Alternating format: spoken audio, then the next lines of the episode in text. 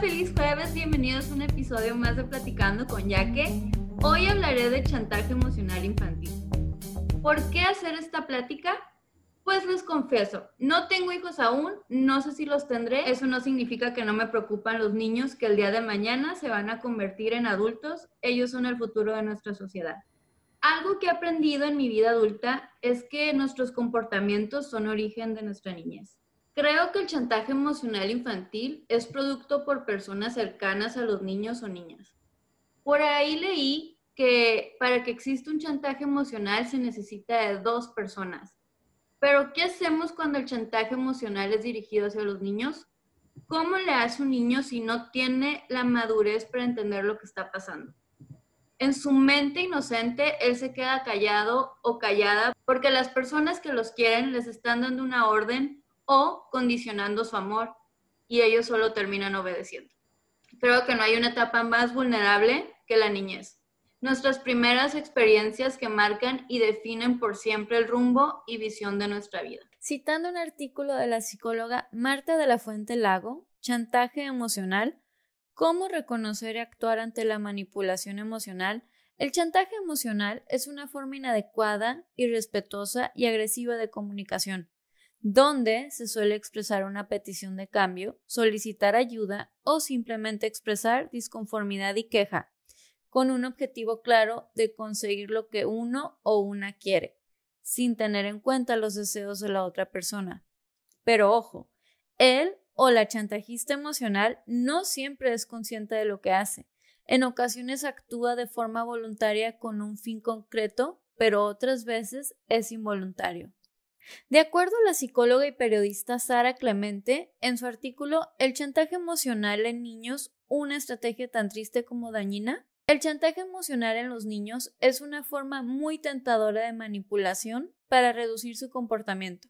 La extorsión es un comportamiento educado para que los niños puedan aprender y utilizarlo. Y para hablar del tema tengo de invitada a la psicóloga Elba Ivette Delgado Pérez, ella se recibió de la Facultad de Psicología de la Universidad Autónoma de Baja California. Cuenta con un diplomado en terapia familiar sistémica. Actualmente está cursando un diplomado en terapia narrativa.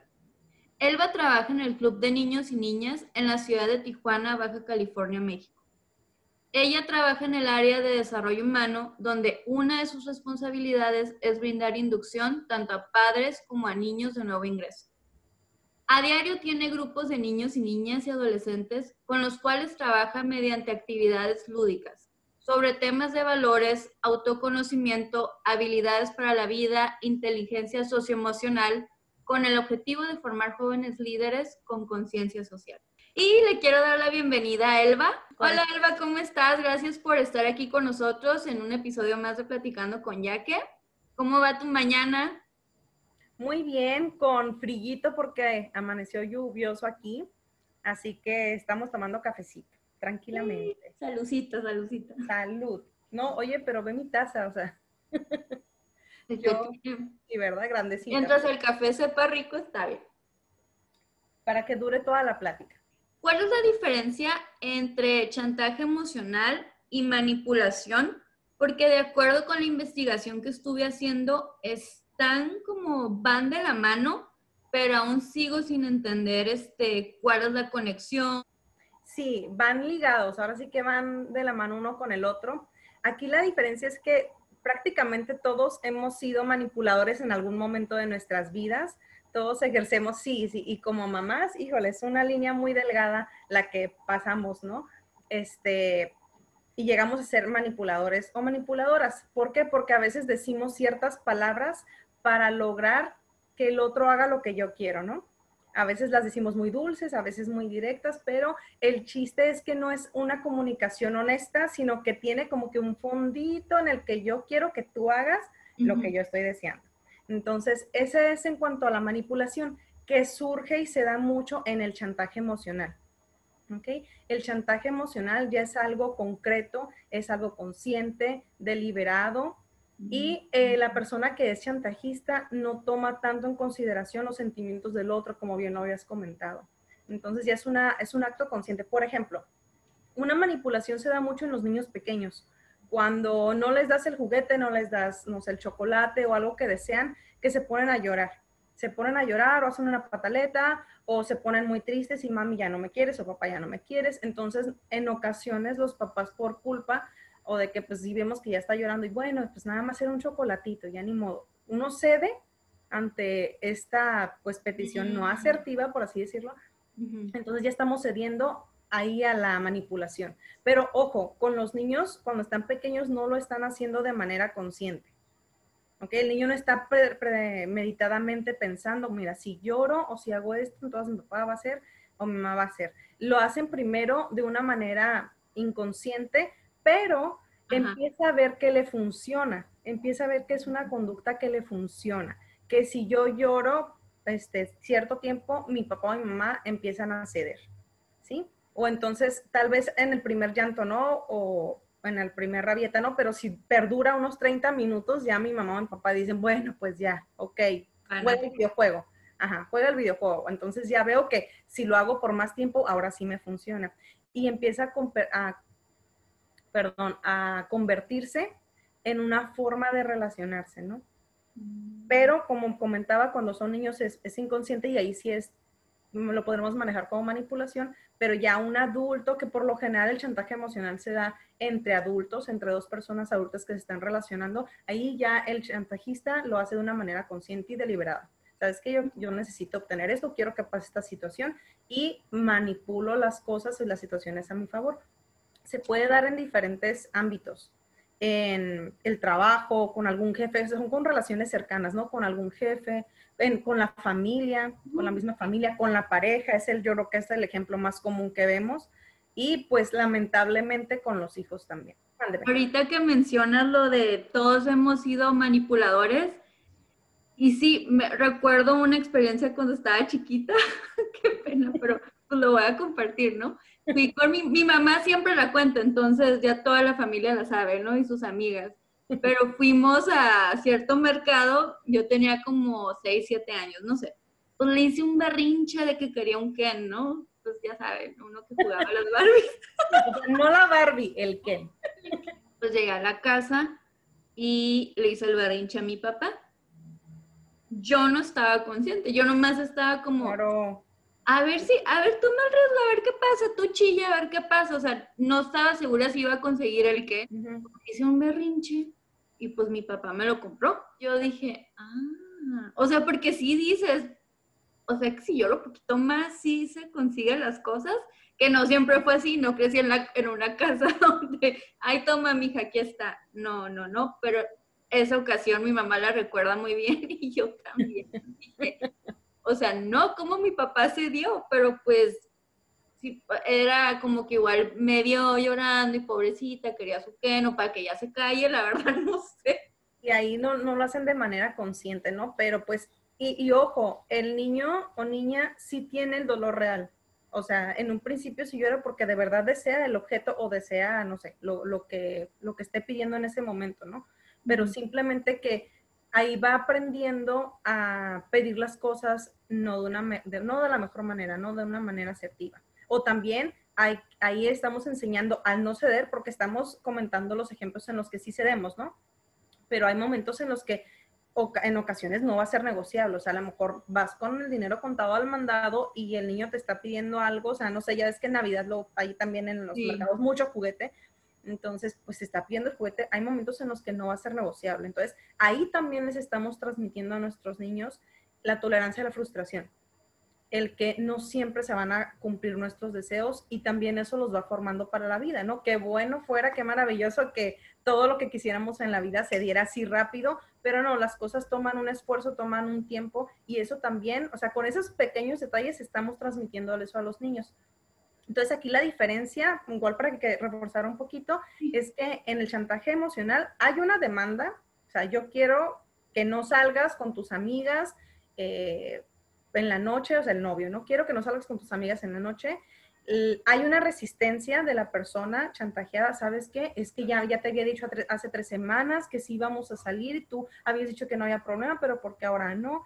Y la tercera es que hay presión, ¿sabes qué? Entonces, si te vas, pues yo me voy a ir con otras amigas No, pero si yo ya te he dicho, no, no, no, no, entonces me voy yo con amigas. No, pero ¿por qué con amigas? O sea, yo voy con amigas, tú vete con amigos. No, me voy a ir con amigas. Si tú te vas con amigas, yo me voy con amigas. Y ya la persona, después de la presión, cede a la petición, ¿no? No, y pues bueno, o lo pueden manejar de otra forma, ¿no? Ahorita vamos a platicar de los tipos de, de chantajistas que hay, porque hay hay este, le llaman las cuatro caras de, del chantaje emocional. Hay tipos para verlo, ubicarnos, a ver si estamos en alguno, esperemos que no.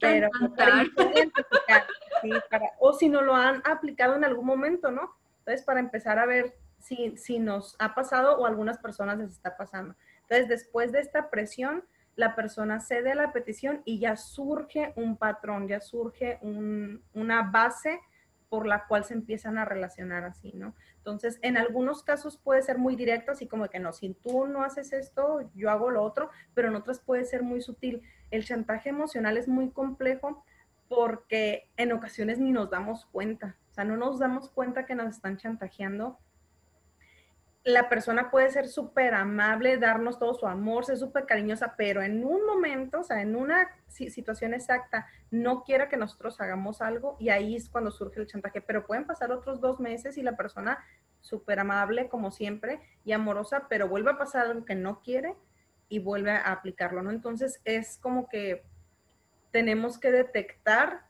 ciertas conductas y ciertas cosas que nos dicen y más que nada cómo nos hacen sentir, ¿no? Ahorita también vamos a platicar acerca de eso, entonces está muy interesante. A los diferentes tipos está primero el castigador, que fue más o menos un ejemplo del que te acabo de comentar. Si tú no haces lo que yo quiero, va a pasar esto. Va a pasar esto y por lo general va a ser algo que no le gusta a la persona. Aquí la clave también es que los chantajistas saben exactamente cuáles son tus, tus carencias o tus dolores o tus debilidades, por así decirlo. O sea, si es, no sé, el miedo al abandono, la baja autoestima, no sé, diferentes temas, saben, o aunque no sepan específicamente eso, saben qué nos duele, saben tocar nuestros puntos. Entonces, saben por dónde llegarnos. Y esas personas lo hacen, ¿no?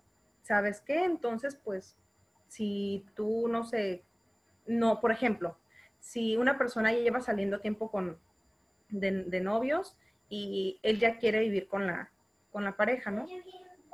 No, mi amor. Él quiere vivir con la pareja y ella le dice, wow, o sea, sí nos amamos, pero se me hace muy pronto, o sea, no tenemos ni un año, ¿no? Como para tomar ese paso. O yo tengo, yo no sé, yo me quiero casar, o sea, no me quiero ir a vivir nada más. Hay un proceso. Entonces, viendo la, viendo la postura de la otra persona, ¿no? Entonces él dice, no, ¿sabes qué? Si no lo quieres ser, quiere decir que entonces no, esto no va serio, tú no estás en el mismo canal que yo y creo que debemos de ver otras personas. O sea, sin, sin darle pauta a la otra persona que exprese. Entonces, a eso era lo que comentabas tú en un principio muy acertadamente, el que no le toma tanta importancia a las emociones o sentimientos del otro. Es yo quiero satisfacer lo que yo deseo y el otro, pues voy a ver cómo le hago para que lo, lo haga. Es yo, yo, yo, yo, yo. Así es. Y puede ser que sean estos niños a los que sí se les daba todo. Cuando hacían estos, estas rabietas o cuando hacían, lloraban o se ponen muy tristes, que se les complacía todo, puede ser una de las causas para que en un futuro de adultos se relacionen desde ese, desde ese prisma, por así decirlo. Y un castigador en relación de padres a hijos podría ser un ejemplo, si no pasas ese examen, no te voy a llevar a comprar nieve o si no me da ciertos abrazos, o por ejemplo, cuando los padres se separan y un padre está condicionando al niño como, ay, pues si no te quedas este fin de semana aquí conmigo, pues es que me vas a dejar solo o sola y pues significa que no me quieres y el niño o la niña están entre la espalda y la pared porque pues son sus padres y los quieren y ahí caería el tipo del castigador, más o menos. Este más bien sería el de víctima y yo creo que pues muchos hemos caído en ese, sobre todo las mujeres, en el cual, este, no, es que si te vas, yo voy a estar triste, sola y abandonada, y es más, más como, una, como una víctima mm. que el castigador. El castigador es, si no pasa A, va a pasar B. O sea, si no haces esto, la consecuencia va a ser esta. Son un poquito más claros. Mm. Ok, ya lo entendí. El castigador va a haber una consecuencia buena si se hace lo que la persona quiere mala si la otra persona pues no cede. Exactamente, exactamente así es. ¿Te ha tocado ver niños o escuchar casos de, o, tú lo ves entre, y, pero ¿cómo le puedes decir al paciente o al, al papá del niño como, ay, pues oiga, ustedes este, está haciendo un chantaje o usted el, cae en el castigador con el hijo? ¿Cómo los puedes orientar? Es complicado porque los, los que son chantajistas difícilmente quieren cambiar y difícilmente lo ven como algo negativo. Mm. Principalmente con quien se trabaja en terapia es con la persona que es chantajeada, en poner límites, en tomar distancia antes de responder, porque las personas que son chantajeadas son reactivas. O sea, es como que sí, sí, sí, para que ya, ya no se enoje, o sí, sí, sí, porque tengo miedo a que me deje, o sí, sí, sí me explico, o sea, son, piensan que piensan, pero no, actúan de forma reactiva. Entonces, casi siempre es con las que se trabaja. Con las personas que son chan, bueno, chantajistas, este, no es como que pidan una asesoría. Si se llega a detectar, se trabaja conforme a la problemática familiar, ¿no?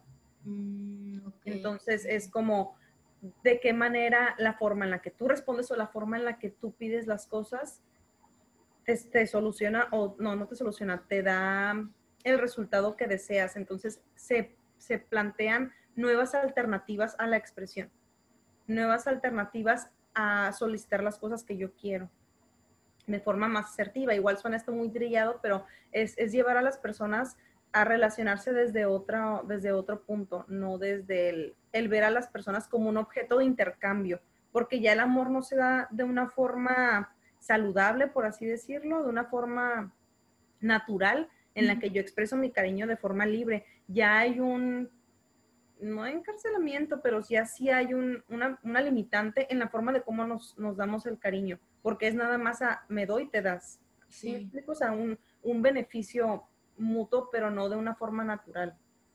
Entonces sí es, es este, muy sutilmente porque pues es una forma en la que les funciona. Y ojo, uno puede aprender a ser chantajista eh, desde pequeño o, la vida te va llevando a, que vas viendo que eso te funciona, pero no con todos lo aplicas porque no con todos te funciona. Entonces también tienes, para bailar se necesitan dos, te encuentras a la persona justa que sí, que sí te responde a esas demandas, entonces ahí es donde se enganchan. Hmm.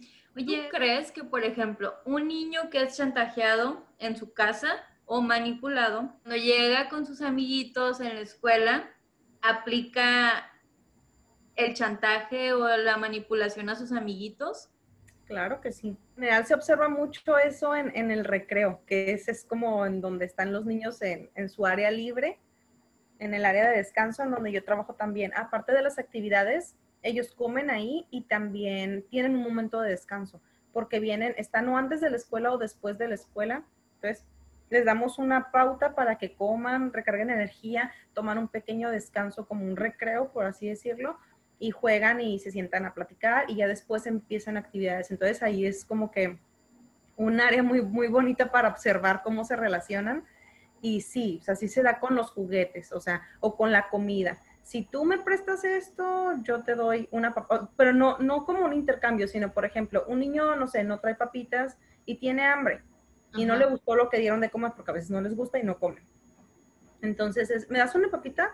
Eh, no, no, no te voy a dar dice, ah, pero tú traes este juguete o traes esto, o si haces este juego que yo quiero, entonces sí te doy. No es, no es de que a mí se me haya ocurrido la idea, sino que yo veo que quiero algo de ti, entonces, ah, tú vi que tú tenías una necesidad, y era la papita, entonces no, pues sí, como tú quieres algo que yo tengo, si tú haces este juego, si tú así, entonces sí te doy. Entonces, claro, y con los compañeritos es cuando, cuando vemos la forma en la que se relacionan en la familia, porque los niños el, su núcleo familiar son las personas con las que viven y ellos creen que así se relaciona el mundo. Si es con violencia, ellos afuera lo viven así porque es la forma en la que aprendieron y se va replicando a lo largo de su vida. Si nosotros detectamos este tipo de cosas y sabemos parar a tiempo, podemos cortar con eso. Y también el, nosotros como padres también es escucharnos, ver cómo pedimos las cosas. Ahorita les voy a poner así varios ejemplos, a decir varios ejemplos este, de, de niños, o sea, de nosotros como padres o madres con los hijos. Ahorita estoy hablando un poquito en general y lo comento con ejemplos de adultos porque es, es como se da más comúnmente, pero pues tristemente nosotros como padres lo hacemos con nuestros hijos, ¿no? Entonces, el, el penúltimo es el seductor, que es el que, es claro, es el que nos promete la luna y las estrellas, el que va a pasar algo maravilloso si hacemos lo que quiere. No, es que si como el ejemplo que estábamos ahorita, de que si no sales con tus amigas, ahora al revés, con las amigas, te voy a llevar a, comer a tu lugar favorito, sé que te encanta la playa, después de comer nos podemos ir a ver el atardecer a la playa, con una copita de vino, y te acuerdas que no quería ver una película, la película de no sé qué, romántica, la, la, la, pues fíjate que la vamos a ir a ver, o sea, ¿cómo no cedes, no? O sea, si te están poniendo... Y la persona me encanta ese ejemplo, ¿no? Porque he leído mucho, porque a veces cedemos. ¿Y qué pasa? Terminas traicionándote a ti mismo o a ti misma. Es que yo creo que a todos nos ha pasado, más entre más jóvenes estábamos. Yo mi primer novio así era. Y yo me alejé de mis, de mis amigas más cercanas. O sea, poco a poco no te das cuenta. No te das cuenta porque el seductor es, bueno, todos son muy hábiles y te digo que saben los puntos en donde nos tocan, ¿no? Pero sí, sí es, es más complejo con, con, el seductor porque pues ahora sí que son las cosas que nosotros queremos y deseamos y no las dan, entonces pues ahí estamos, ¿no? Hay que saber identificar porque también aquí la clave es qué tanto yo estoy sacrificando mi opinión propia, mi ser, lo que yo deseo, lo que yo necesito, mi, mi voz, qué tanto estoy cediendo mi voz ante el otro y ya ahí eso nos da como una pauta de que sabes que ya él cada vez que me, o ella, ¿no? O mi familia, también con la familia. Se da mucho. Ahorita, ahorita te comento también otros ejemplos. Sí, sí, sí, pues, sí. Ya no adelantar. Sí, sí, sí, ya sé. es que ya con los ejemplos nos que, bueno, a mí me queda mucho más claro, espero que a las personas que, que, te escuchen también, porque ya lo vemos más aterrizado. O sea, podemos platicar y platicar, pero ya cuando vemos los ejemplos en casa, con la mamá, con la tía, con la hermana, dices, ay, caray, me ha pasado o yo lo he hecho, entonces ya sobre la conciencia ya podemos tener un cambio de conducta, ¿no? Primero la conciencia y después los cambios. Y pues el último que ya ejemplificaste perfecto, que era el de, el de víctima, es, a todos nos pasa y, ya te digo que nada más le vamos poniendo nombre a las situaciones que ya nos han, que ya nos han ocurrido. Y si es la persona que, se, que es experta en culpabilizar. Es que por tu culpa me siento así. Es que por lo que haces me enojo por lo que tú haces yo me enojo. Entonces responsabilizan al otro de sus sentimientos y de sus emociones hasta de sus enfermedades. En caso de las mamás, ¿no? En algún momento llega a pasar. No digo que con los hombres no, pero es un poco más común con las madres. Y, y ahorita que lo mencionas, ese ejemplo de las madres, da risa, porque en todos los programas de comedia que yo vi cuando estaba creciendo, y pues también no tenía cable y era lo que había en la televisión abierta, eh, y todavía hay un programa así de comedia que te ríes, ¿no? De, ay, si vas a andar con esa mujer, me va a dar el infarto, me voy a morir, me estoy muriendo. Siempre lo vemos, o sea, nos causa risa, es parte de los memes, es parte de nuestra cultura, pero, pero sí es cierto, es un común y sí pasa. Sí, la, la famosa víctima, ¿no? La famosa víctima que es la, la, madre mexicana, o sea, la madre mexicana que en muchas ocasiones no deja volar a los hijos, o sea, cuando salen del nido es, pero ¿por qué? O sea, si puedes construir aquí arribita otro cuarto. Entonces, es, es también parte de la cultura en nuestro caso.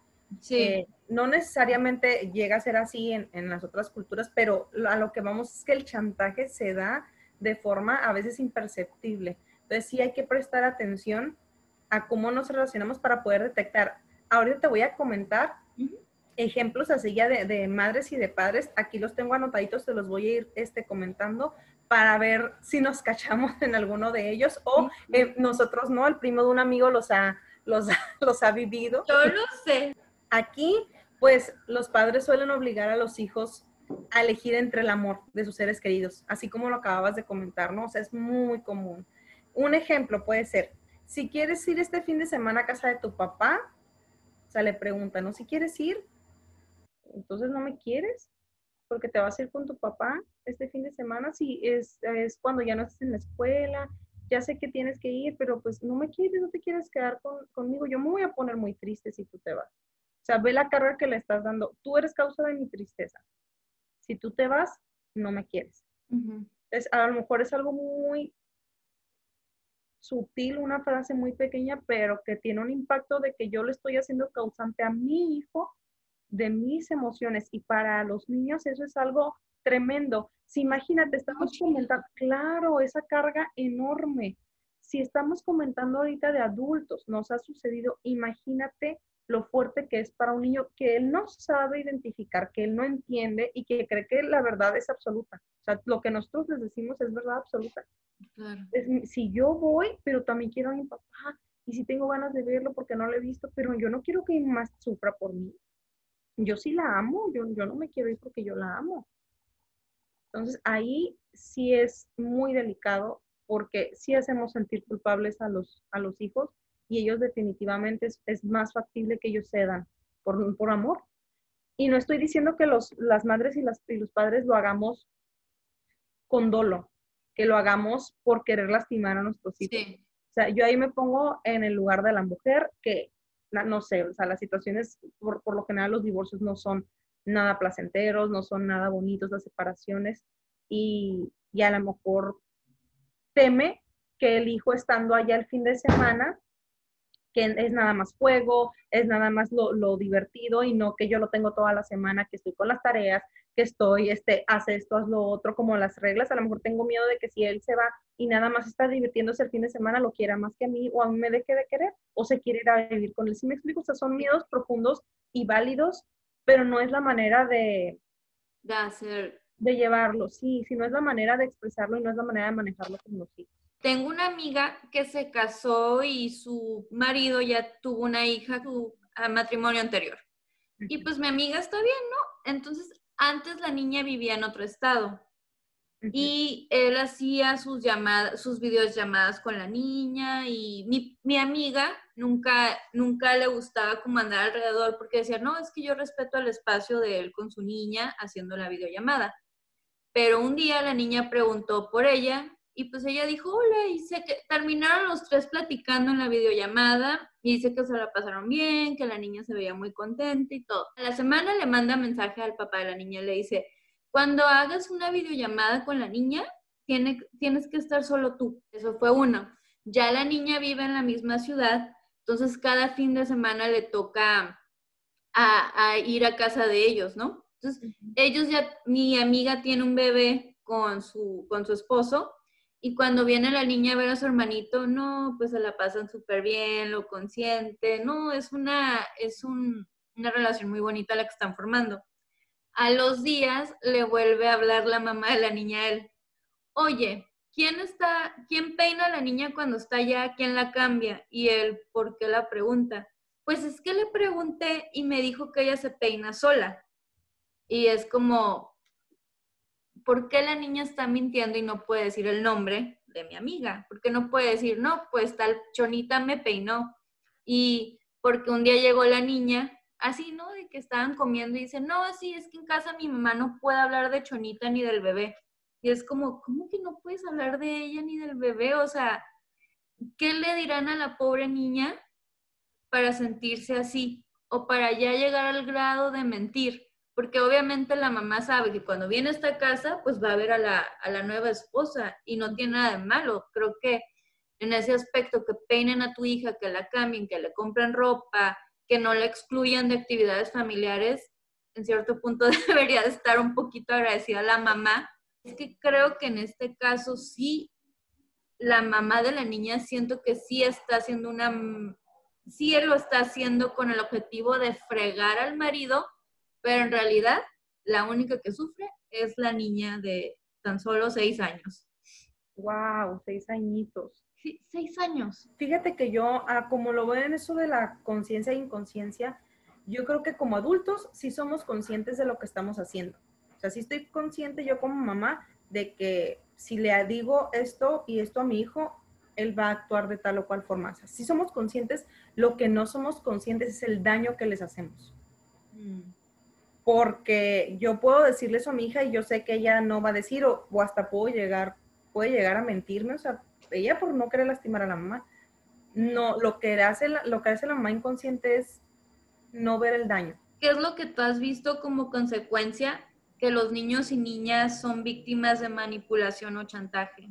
Si ya es recurrente, si es una forma de, de relacionarse, porque si es en una ocasión, dos ocasiones, o sea, esporádicas, muy, muy separadas, podemos verlo como una manipulación. Nada más te dije esto para que hicieras esto. Pero ya si es recurrente, si es lo que te comentaba, la demanda, la renuencia, eh, la, la, presión y el ceder, y ya se hace un patrón, los niños aprenden esa forma de relacionarse y lo más probable es que de adultos o sean chantajistas o sean víctimas del chantaje, se relacionen con personas que así los traten, porque es la forma de amor, es la forma de amor que ellos aprendieron. Entonces, ¿tú crees que tú como mamá o papá, eh, nada más contigo va a funcionar? O sea, yo, mi hija, mi hijo hace lo que yo quiero, estoy muy contenta por ello, porque es muy buen niño, hasta a veces les llaman buenos niños, hmm. porque hace todo lo que quiero, por temor, por miedo a no ser amado, por muchos motivos, ¿no? Igual ahorita los comentamos, pero el niño hace lo que yo quiero y yo estoy feliz porque es un muy buen niño, pero no sabemos que estamos creando un adulto que va a ser así con las demás personas. Para ser aceptado, va a dejar que todo el mundo pase, bueno, que las personas con las que se relacione más, más cercanas pasen por encima de sus necesidades y sus deseos y de él o ella misma. Entonces, sí es algo muy delicado, que como papá sí tenemos que empezar a abrir los ojos a que cuando también nos equivocamos o cuando también pues no, yo, yo siempre comento y, les hago énfasis en que como papás nosotros no queremos lastimar a nuestros hijos. Bueno, pocos, hay padres que, que son pocos que no, no quieren a sus hijos y no les importan, pero yo tengo la certeza de que la mayoría lo que queremos es la felicidad de nuestros hijos. Entonces, aquí el punto importante, igual me estoy adelantando un poquito, pero es detectar mis heridas, yo como adulto, mm. detectar mis heridas para no pasárselas a mis hijos y eso va mucho más allá del chantaje, ¿no? Mis heridas en, por mis propios padres, mis propias carencias, mis propias vasijas vacías, mis propios dolores, todo eso, si yo hago un trabajo interno como ser humano, yo voy a ser un mejor padre. O sea, me puedo meter a mil cursos de paternidad, de cómo hacer que tus hijos te hagan caso, cómo hacer que tus hijos hagan la tarea sin llorar. O sea, sí podemos hacerlo y no estoy en contra de eso todo lo que nos haga ser mejores padres o mejor personas, adelante. Pero si no sanamos nuestras heridas, si no sanamos nuestros dolores más profundos, es muy probable que lo repliquemos en nuestros hijos. Si te fijas, el chantaje emocional es una forma muy de niños, como comentábamos en un principio, de que lloro porque quiero algo. Y ese, esa visión de niños la siguen teniendo de adultos. O sea, son personas que no saben perder, son personas con poca tolerancia a la frustración. O sea, si no se pasa lo que yo quiero, me molesto. Actúan desde este niño, desde este niño que no aprendió a relacionarse de otra forma.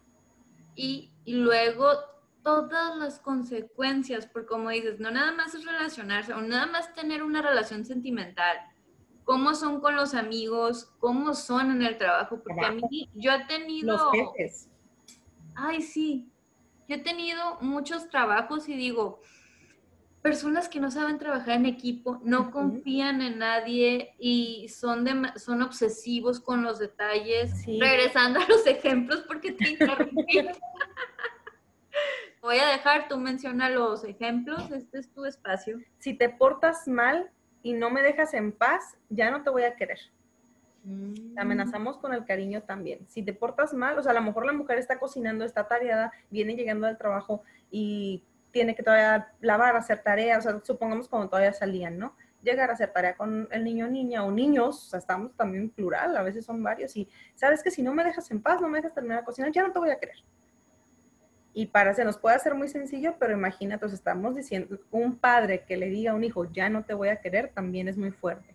El siguiente, si te peleas con tu primita, eres mala, eres mala. Así yo ya no te quiero llevar conmigo a ninguna parte. Si tú te sigues peleando con tu primita, yo te voy a dejar sola en la casa y ya no vas a salir conmigo.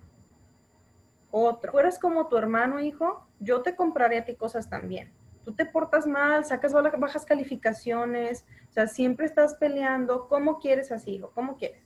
También las comparaciones. Una de las consecuencias de, de ser este, cuando los padres están comparando a los hermanos, que el hermano le agarra un poco de resentimiento al, a la otra, al otro hermano. Sí, sí, pues primero, obviamente ese amor que ya tienes de hermano, pues ya se ve, ya se ve bloqueado. Se ve bloqueado porque al momento en el de tú poner a competir a dos personas, uno gana y uno pierde.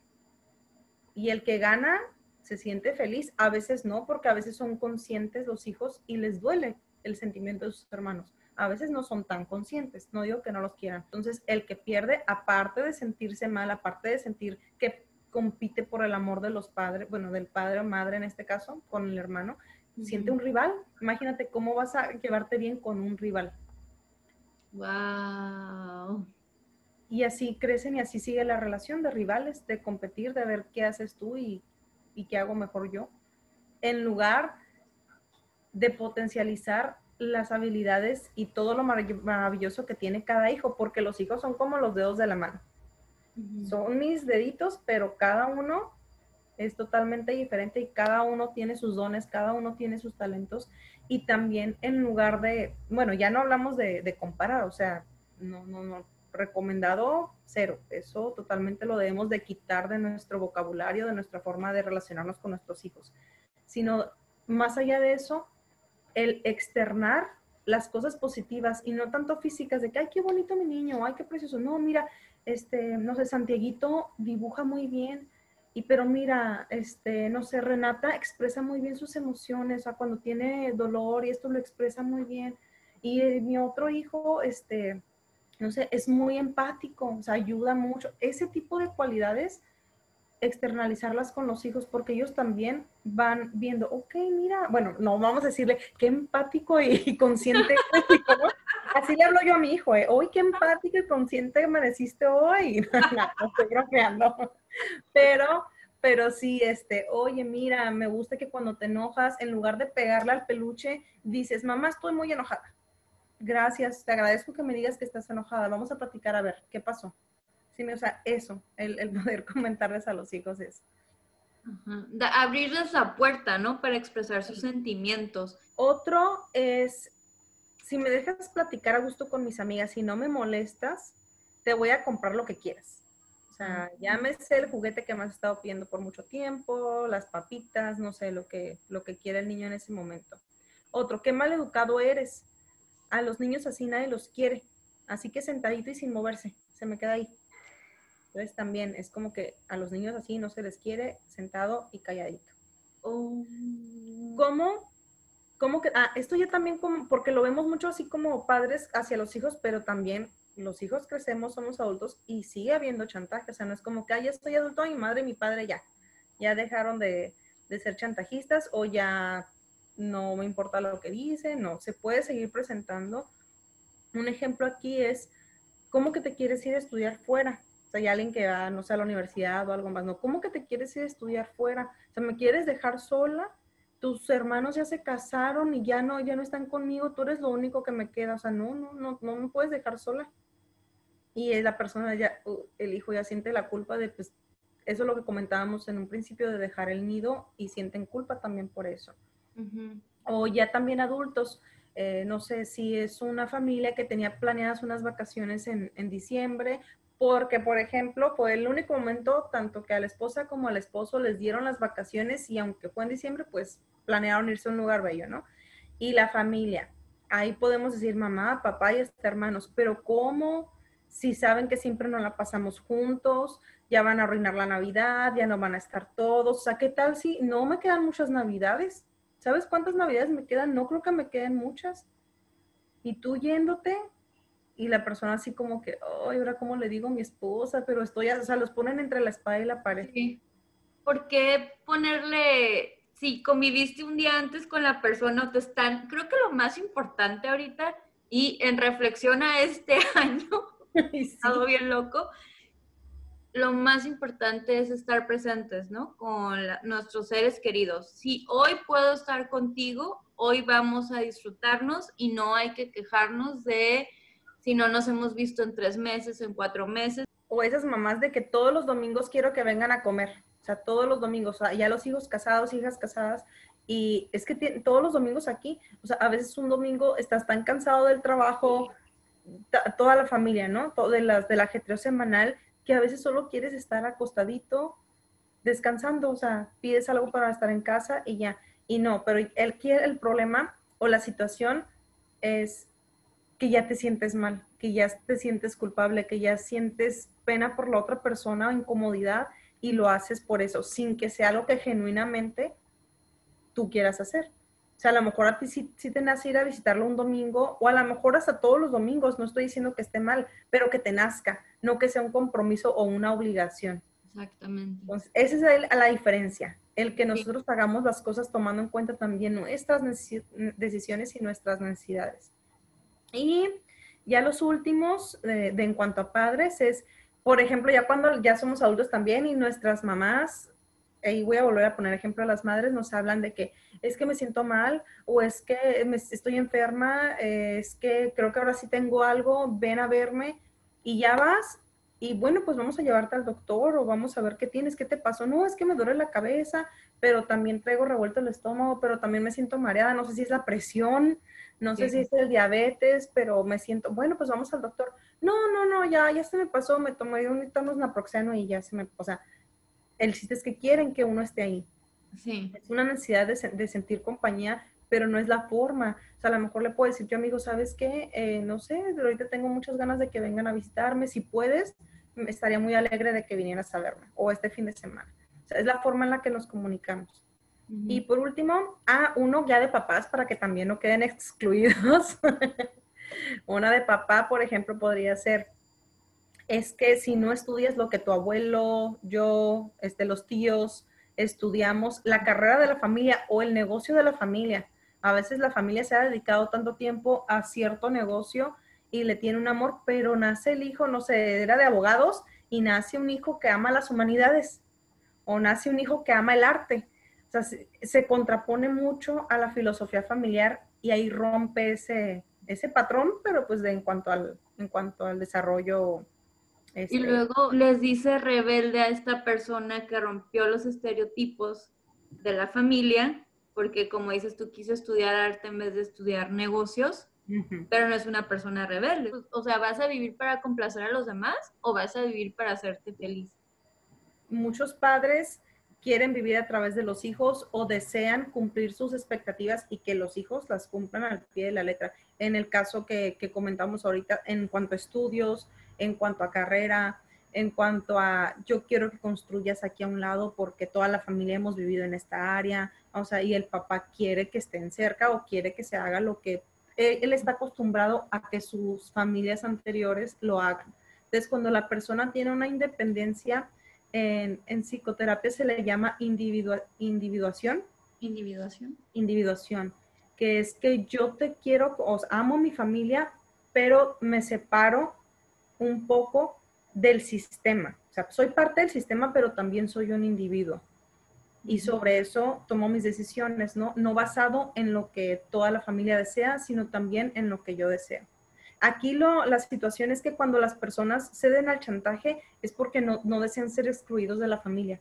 Cuando una persona hace eso diferente, eso que comentabas, el rebelde, el que sí estudió lo que sí quiso, el rebelde, el, el rebelde el que sí estudió lo que sí quiso, el que sí hizo o no siguió las pautas que dijo la familia, es rechazado. Así como en, como en la antigüedad, a lo que más le temían, bueno, igual también ahora, ¿no? Pero en cuanto, por ejemplo, los animales, ¿no? Que si te excluyen de la madanada, si eres exiliado es como la muerte, es la muerte. En el sistema es una, forma muy arcaica, muy, lo, lo, excluyen y ya siente el dolor de ser rechazado por el sistema. Entonces, en ocasiones preferimos ceder antes de sufrir el dolor del rechazo del sistema. Y hay una ligera línea entre hacer lo que yo deseo y que respeten mis decisiones a yo de plano este, hacer lo que quiere la familia, aunque me cueste dolor y me cueste el no hacer lo que yo deseo, ¿no? Con mi vida. Entonces también hay que, hay que ser conscientes ya de adultos que no podemos estar condicionados o no esperar el amor del otro nada más cuando yo hago lo que él desea. porque los primeros que nos tenemos que amar, y yo sé que suena muy, muy trillado, es a nosotros mismos, somos nuestra prioridad. Hay mamás que no hacen nada, que viven por los hijos, este, y no digo que no trabajen y demás, o sea, sí realizan esas actividades, pero están enfocadas en, en, la vida de sus hijos. Y cuando ya los hijos se casan y se van, hay un vacío porque se olvidaron de ellas mismas.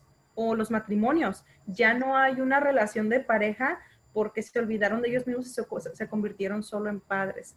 Entonces hay que también tomar muy en cuenta el que cada tenemos una relación familiar, pero también soy un individuo con ciertas necesidades. ¿no?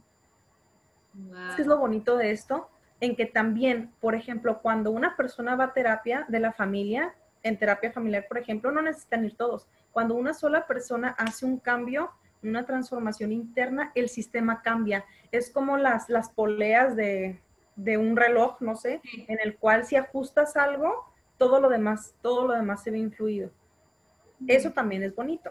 Si bien el que también hay una influencia a veces no positiva afecta a una persona, una persona de la familia puede afectar a, todo el sistema para bien. Entonces, pues tiene sus, sus pros y sus contras nuestras relaciones familiares, pero principalmente se basan en el amor.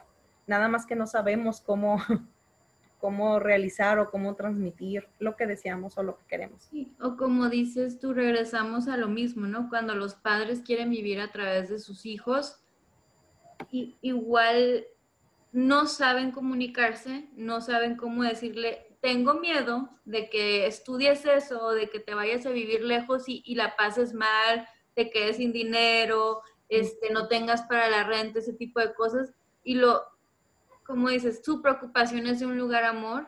Sí, y fíjate lo que comentas hace un momento, qué importante es, que es que los papás de ese, o sea, de nuestra generación para atrás, una o dos generaciones, ¿qué conciencia había de ir a, tomar terapia? ¿Qué conciencia había de cómo estoy eh, ejerciendo mi paternidad? O sea, estos son nuevos conceptos y nuevos conocimientos que nosotros estamos dándole atención como familia. Entonces, si bien mis padres me hicieron esto o esto otro o me hicieron sentir de tal o cual forma, yo en esta generación y esperemos que de esta en adelante ya no nos quedemos con esos dolores y también trabajemos trabajemos en nosotros para poder ser más conscientes y actuar desde esa conciencia, no tanto en automático, sino actuar ya desde esa conciencia, perdón, porque las herramientas ya las tenemos, o sea, antes el que iba a un psicólogo era, no estoy loca, o sea, no, yo por qué voy a ir, si yo no estoy mal, o sea, sí me pasó esto y esto, pero pues, no, o sea, o sí me pegaban mucho en mi casa todo el tiempo, pero pues a todos les pegaban, o sea, sí crecimos, sí estoy bien, o sea, si me explico y estoy bien, ¿no? Ahora no, ahora ya tiene otra, ya tenemos otra perspectiva y bueno, es, lo bueno en la cual podemos, podemos también sanar muchas cosas. Igual te comento el impacto, ¿te acuerdas que me has este, dicho qué, qué pasa, no? ¿Qué pasa cuando nosotros como papás, por inconsciencia o porque queremos lograr algo y no nos damos cuenta de lo que les estamos causando a nuestros niños? ¿Cuál es el impacto que tienen ellos? Primero que nada, y también pasa con el adulto, ¿eh? cuando lo vivimos, es una sensación de incomodidad en la cual yo tengo dolor, miedo, pena, este, el que alguien, el que el otro me pida algo ya me causa incomodidad porque es algo que yo no deseo hacer. Entonces, primero es la incomodidad que se deriva en diferentes emociones. Otra, los privamos de la integridad. Lo que platicábamos de que yo, yo veo que mi hijo nada más le pasa conmigo, pero en, un futuro le va a pasar con otras personas. No va a haber ese yo defiendo mis ideas o yo defiendo mis valores. Eh, son esos seguidores que, que se quedan ciegos y, y, siguen sin tener un cuestionamiento. Entonces, temen a no agradar al otro, por lo tanto, hacen lo que sea necesario por la aceptación. Tienen miedo a ser abandonados. ¿Por qué? Porque los chantajeábamos con el cariño, con el afecto, con el ya no estar con ellos, entonces tienen miedo al abandono, hay mucha culpa, culpa si se van de adultos, porque está sufriendo mi mamá o mi papá, culpa si me quedo porque ahora es culpa hacia mí porque no estoy haciendo lo que deseo, ¿no? Wow. Eh, sí, está, está muy fuerte. culpa de lo que el otro hace porque lo está ejerciendo a mí, pero también tengo culpa de lo que yo no hago. Entonces hay, hay muchos sentimientos confusos en cuanto a la culpa, hasta ser felices, porque si soy feliz y me voy, mi familia sufre. Entonces, hasta ese grado. Y a veces, por ejemplo, en el caso que, que, que pusimos de que se van a estudiar al extranjero, supongamos que sí se fue. Ahora sí que pudo más su, su decisión, su deseo propio y dijo, no sabes qué, mamá, papá, sí los amo, pero no, sí lo voy a hacer, o sea, es algo que ya planeé y lo voy a hacer. ¿Sabes qué pasa? Si era una persona de puros dieces, allá no les va bien en las calificaciones, empieza, están reprobando, o sea, no están rindiendo igual a como lo harán aquí porque se sabotean, o sea, ¿cómo voy a ser feliz si yo los dejé? Entonces, hay un, hay un sabotaje, hay un autosabotaje. Porque dejaron la casa sin el apoyo de los papás porque creen que están fallando. Al yo irme, estoy lastimando, entonces no, no voy a ser feliz, o sea, no, no voy a cumplir las cosas que yo quiero al 100, pero eso sí no es consciente. Entonces, eso actúa sobre el amor hacia tus padres, ¿no? Es que, pues, ¿cómo voy a triunfar acá si sé que es a costa de su sufrimiento? Ayer estaba viendo un programa, este, se me olvidó el nombre, pero la protagonista va al psicólogo, ¿no? Dice, piensa en esa situación que te dolió mucho haber sido rechazada, porque en cada episodio este, se llama Vida Amorosa, ¿no? Entonces está muy padre. Bueno, es una comedia, en fin. ¿Cómo la veo? Sí, sí, sí, sí. Es este, Darby se llama la protagonista. Ella siempre cede en sus relaciones. Aquí, ¿no? O sea, una de las razones que me dijiste, ya la, la terapeuta empieza a romper el hielo, le dijo, no, pues es que el otro día mi esposo quería que comprara un sillón de dos mil dólares y pues yo no quería. ¿Y qué pasó? Pues lo terminé comprando. Y le dice ella, ¿por qué lo terminaste comprando? Dice, pues porque si no lo compraba, luego él iba a pelear y que no sé qué. Entonces, pum, la regresa. Y de ahí viene porque venía su, su, el miedo al rechazo venía desde que sus padres se separaron. Yo sé que es un programa, pero esas cosas pasan. Y me encantó este programa porque refleja su infancia todos los problemas que tienen sus relaciones en los trabajos. Es por eso, por esa carencia, por... Muchísimo ejemplo, porque a veces pensamos que el chantaje va a ser en cosas muy grandes, o sea, va a ser en, en situaciones o en demandas muy importantes y es tan pequeño como el que quiero, la persona quiere un sillón y yo no quiero, o sea, está muy caro ahorita nuestra economía, no, sé, no sabemos cuáles fueron los motivos de ella, pero el, el hecho de, de, ceder por, no, no, no, no, o sea, prefiero para evitarme problemas y discusiones, está bien. O sea, no se expresó, dejan de ser ellos mismos, dejamos de ser nosotros mismos por ceder, por ceder y por diferentes, por diferentes motivos y nuestros, lo que comentábamos antes, nuestras diferentes heridas, pero nos lleva a estar con, con personas que sí, o sea, que mejor cedo a lo que tú quieres para llevar la fiesta en paz para no discutir, para no tener problemas. Pero ¿a qué costa, no? ¿A qué costo, perdón? Todo, pues que te vas quedando callado, callada. Yo lo veo como un frasquito y aquí, aquí, aquí se van acumulando bolitas de enojo, bolitas de frustraciones y al final luego explota por no haber defendido tus puntos. ¿Cómo un padre o una madre puede identificar si algún familiar o persona cercana al niño o niña lo están manipulando? ¿Cómo se podrían dar cuenta? Con las conductas. Con las conductas, con las, eso es relacional, o sea, es observarlo. Es observar al niño, si está, como comentamos hace un momento, las conductas que él tiene, si está empezando a entender conductas de manipulación, este, nosotros mismos al ver a los padres cómo se relacionan con, con, los hijos, cómo platican, cómo piden las cosas, al observar es la forma en la que podemos nosotros identificar. Porque el niño no te va a platicar, es que sabes que mi mamá me siento que me está obligando a hacer, no, no, el, el, niño no lo ve, para el niño es algo normal, se siente mal, como comentabas, hasta pueden mentir para no herir, pero no lo ven como algo, como algo que les causa un problema, simplemente sufren la situación. Ah, y antes de concluir, ¿Nos podrías compartir algunos tips de cómo identificar nuestros comportamientos cuando cometemos chantaje emocional? Sí, es, ahí es clave porque por lo general las personas que cometemos el chantaje, voy a hablar en primera persona, es como que no queremos que las cosas cambien porque pues yo estoy logrando lo que yo quiero. Pero si ya ahorita vimos la plática y nos hicimos conscientes del daño que podemos causar, no nada más a las personas, sino a nuestras relaciones, en el que yo ya no estoy en una relación de libertad, de expresarme y de que la persona que está conmigo se exprese, exprese libremente su amor. Entonces, ¿qué puedo hacer? Primero yo darme cuenta, ¿no? Darme cuenta de que hay necesidades que yo tengo que satisfacer por mí misma o por mí mismo.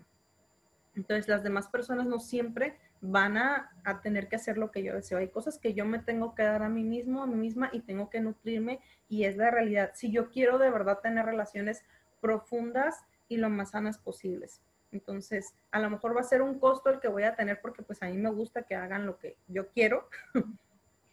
pero, pero pues si de verdad amo a esa persona, o sea, si de verdad amo a mi hijo con todo mi corazón, si de verdad amo a mi pareja, pues vale la pena, o sea, vale la pena el que yo vea que ciertas situaciones yo puedo satisfacer esa necesidad, no sé, el detectar y el saber que hay cosas que las demás personas no van a poder hacer por mí para que yo sea feliz. Yo me tengo que buscar mi propia felicidad.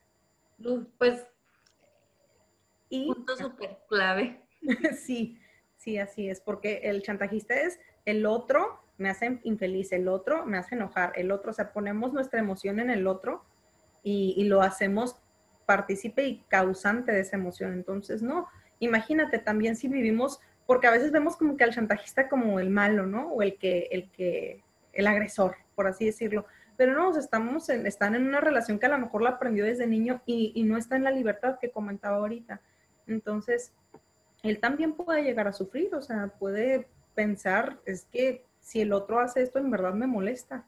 Y no tener esa libertad de ser un director, por así decirlo, o la causa y el motivo de sus propias emociones. Entonces ahí tenemos que tener un grado de responsabilidad, pero que a la larga yo creo que es maravilloso en cuanto a, relacionarnos con las personas cercanas, porque ya hay algo más natural, ya fluye el, cariño de una forma diferente. Como comentábamos en la visita de los domingos, no es lo mismo que tenga que ir obligado a que me nazca. Entonces, podemos vivir las relaciones desde otra forma de, de mostrarnos el cariño o mostrar lo que necesito. Eso yo creo que sería una cuestión clave.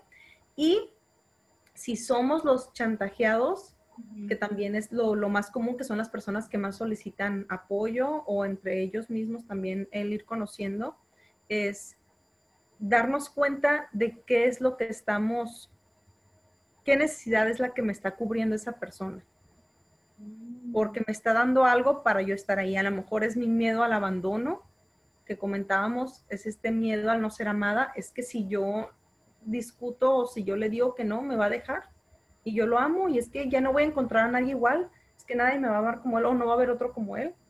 Entonces, no, claro que no, claro que no. También nuestra valía como seres humanos es que si yo no me doy a respetar por mí misma, por lo que yo, o mí mismo, por lo que yo valgo, nadie lo va a hacer. Entonces, sanar esas heridas que nosotros tenemos. Entonces, ¿con quién son los límites? Con uno mismo. El yo no voy a ceder ante tal situación, por más que él se enoje o ella se enoje, por más que me diga o haga o deshaga, no, los límites son con nosotros mismos y saber qué situación yo sí puedo tolerar y qué otra situación es intolerable para mí. No reaccionar, el, el dar la respuesta rápido, es parar, y pensar, ¿sabes qué? O sea, esta pregunta que me estás haciendo, mm, déjame tomar un momentito para pensar y luego te respondo. Se va a enojar, vamos, todo esto teniendo en cuenta que la persona no va a reaccionar bien. Sí, sí, sí. Porque es, no le estás dando lo que quiero, o sea, estás cortando exactamente. Entonces, pensar y ya que pensamos, ¿sabes qué? Lo hago por miedo, esto que voy a hacer me va a lastimar, va a lastimar a otros en mi familia, o sea, porque a lo mejor estamos viviendo esa situación de chantaje en casa, pero lo están viendo los niños, no directamente hacia ellos, pero lo ven. Es igual, es igual, lo están aprendiendo como esponjitas igual. Esa es la forma en la que se relacionan los papás, así lo aprenden. hablar con nosotros, hablar con nuestros, con nuestros propios miedos, hablar con, con nuestras inseguridades y ya viendo no, pues si es por eso, entonces le digo que no. Estas preguntitas de si es algo que me lastima, es algo que de verdad no deseo, es algo que va a lastimar a los demás, eso nos pueden servir este, para, para ver si, si podemos ceder o no. Cuestionarnos, este, sí, cuestionarnos qué voy a sacrificar ante esta petición. ¿No? También es una pregunta clave. Un libro muy bueno de Susan Forward, creo que se pronuncia, Este, que se llama así tal cual, chantaje emocional, y vienen muchísimos casos así de, de personas reales que nos pueden servir mucho vienen todos los tipos de, chantajista, cómo, cómo surge, cómo podemos nosotros también abordar ejercicios. Está muy suave. Yo creo que les puede servir mucho si, si son personas que de verdad ya vieron que es algo que sí está muy fuerte en sus vidas y quieren antes de a lo mejor tomar terapia o algo, ver el libro les puede ayudar también mucho. Ay, Elba, pues muchas gracias por acompañarnos el día de hoy. Gracias por esta valiosa información. Eh, el libro, el libro que nos recomendó Elba va a estar en la descripción del episodio. Elba, y si te quieren seguir, ¿tienes algún este, website, alguna página que te puedan seguir si te quieren contactar? Sí, ahorita tengo de Facebook nada más, porque como todos creo que apenas entré a la era digital, este, estoy haciendo mis pininos, entonces tengo página de Facebook por lo pronto. Eh, si gustan ahí seguirme, es psicóloga Ivette Delgado para que no fuera tan, tan largo el nombre y sea más fácil de, de ubicar, es psicóloga Ivette Delgado en Facebook, este, pues ahí cualquier dudita. También está, voy a hacer un tallercito de ansiedad, de manejo de ansiedad ahorita por COVID. Va a ser gratuito, va a ser también eh, por línea. Igual luego les pasamos la fecha. Ah, perfecto. Pues entonces el libro que nos recomendó Elba, las redes sociales de Elba van a estar en la descripción del episodio y qué interesante lo, de lo, del taller. Y también estás haciendo otros talleres, ¿verdad? De lunes a viernes. Sí, estamos haciendo talleres de lunes a viernes, pero esto es para los, para los niños en donde estoy trabajando, estoy ah, dando talleres. Los que son aparte, los estoy programando también en línea, los estoy programando en línea. Estoy haciendo uno de duelo, también por COVID y demás. Ahorita hay mucha pérdida, este, y no nada más lamentablemente de vidas, obviamente, pero hemos perdido nuestra forma de vivir, o sea, ha cambiado la realidad y eso es una pérdida, entonces estoy trabajando en uno de duelo, cómo manejarlo y el que ya está terminado. Hay uno para adolescentes que es muy bonito, que es todo lo que no nos dijeron en la adolescencia, o sea, más esto es para las niñas, esto es para las niñas porque no nos dicen nada, la vivimos y luego nos echan, bueno, los padres les dicen, no, es que en la adolescencia se ponen, no, pues si no te dijeron nada, no, como sabes ni qué te iba a pasar.